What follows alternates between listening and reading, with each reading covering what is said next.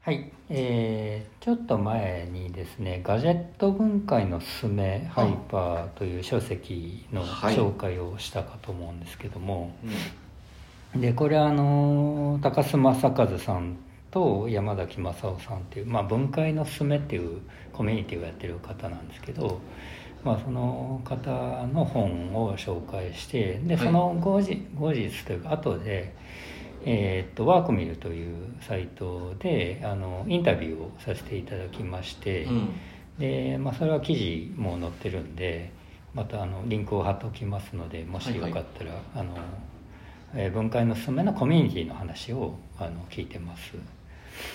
で、えーその取材の時に聞いた話で、うんえー記事にはあの載せられなかったんですけど非常に面白い話をちょっと聞いたんではい。その話をしたいと思うんですけど、はいはい。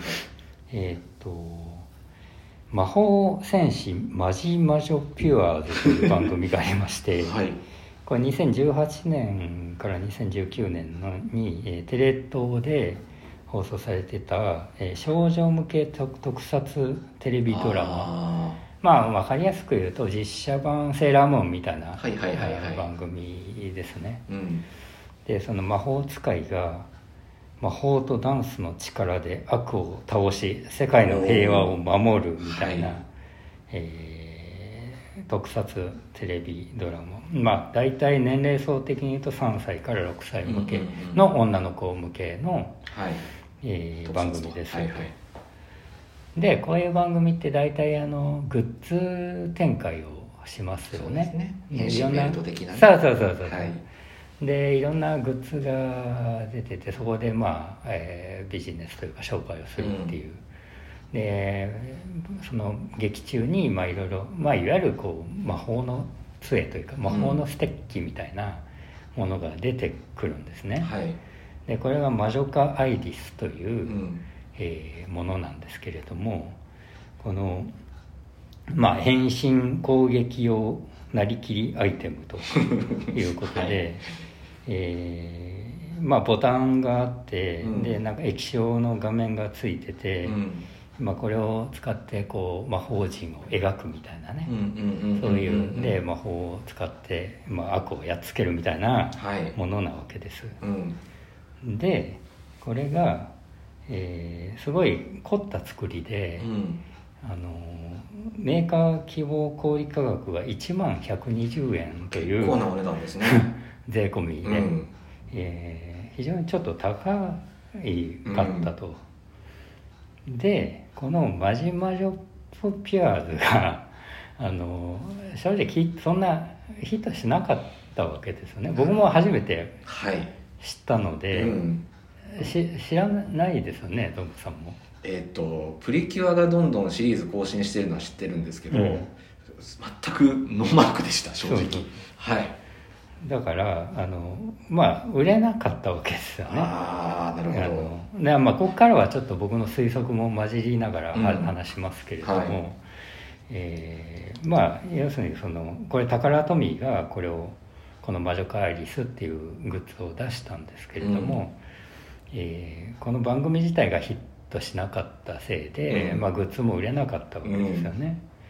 でそうすると、えーおそらくまあ何千とか下手したら1万とか、まあ、それぐらいのロットで、うん。おそらく作ったんだと思うんですよね、うん。中国とかで、うんうん。おそらくね。で、えー売れないということになって はい。でこれってあの電化製品というかなんですか？ガジェット的なものだから廃棄するのも当然お金かかるし、置いとくのも保管費用かかるし、ってなるわけですよ。でタカラトミーが、えーね値下げをし始めたわけですね、はい。で、えー僕がネットで一応見た最安値が、はいえー499円というはい。値段になってそれて2023年現在で調べてってことですよね。えーっとねちょっと前のあのツイッター X で見たものですけど、はい。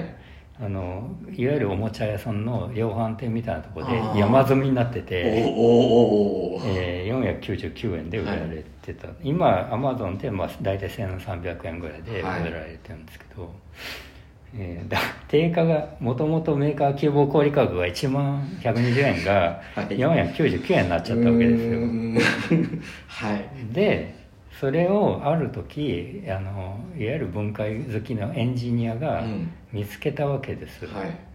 でなんだこれはと。うん。でこのなんか液晶画面ついてて、うん。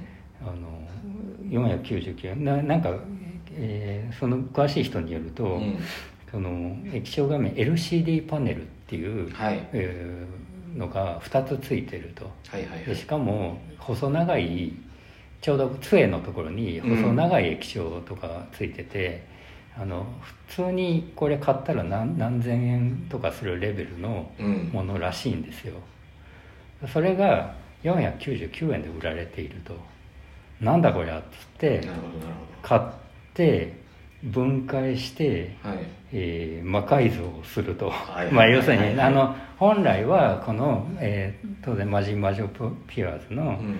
魔法の何かこうエフェクト的なものがうん。液晶に流れるようになってるわけですけどそれを分解してプログラムを解析して、えーそこになんか寿司の画像回転寿司みたいな寿司の画像を流したりとかはいはいあのツイッター X の文字をうんそこに流したりとかいうことが流行ったんですね。これ2020年から2021年ぐらいに流行ったんですよ。これは。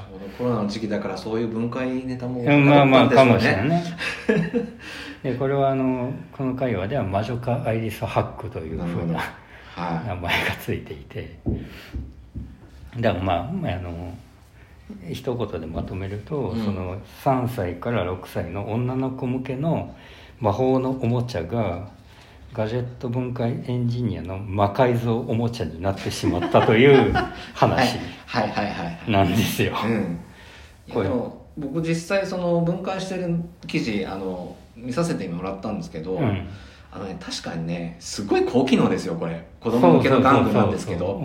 であの細長い液晶って、うん。あのよくコンサート会場とかのうんうん壁じゃなくてなんか1階とか2階の境のあの席のところにうん。その細長い液晶をうん。設置してそこに映像を流すとか文字流すっていう使い方をするので、うん。だからあの多分そういう使い方をしている人っていうのを知ってる人にとってはこれこのこのそそれだけの素材をこの値段で手に入るなんてめっちゃ得じゃんって多分思ったと思うんですよそうそうねそうそう。だからそこに目をつけうんうんたわけですよ、はい。その、えー珍しい液晶 LCD パネルが499円で買えちゃうってういう、ん。で分解して、まあ、魔改造してで違うものに変えちゃうっていうはい。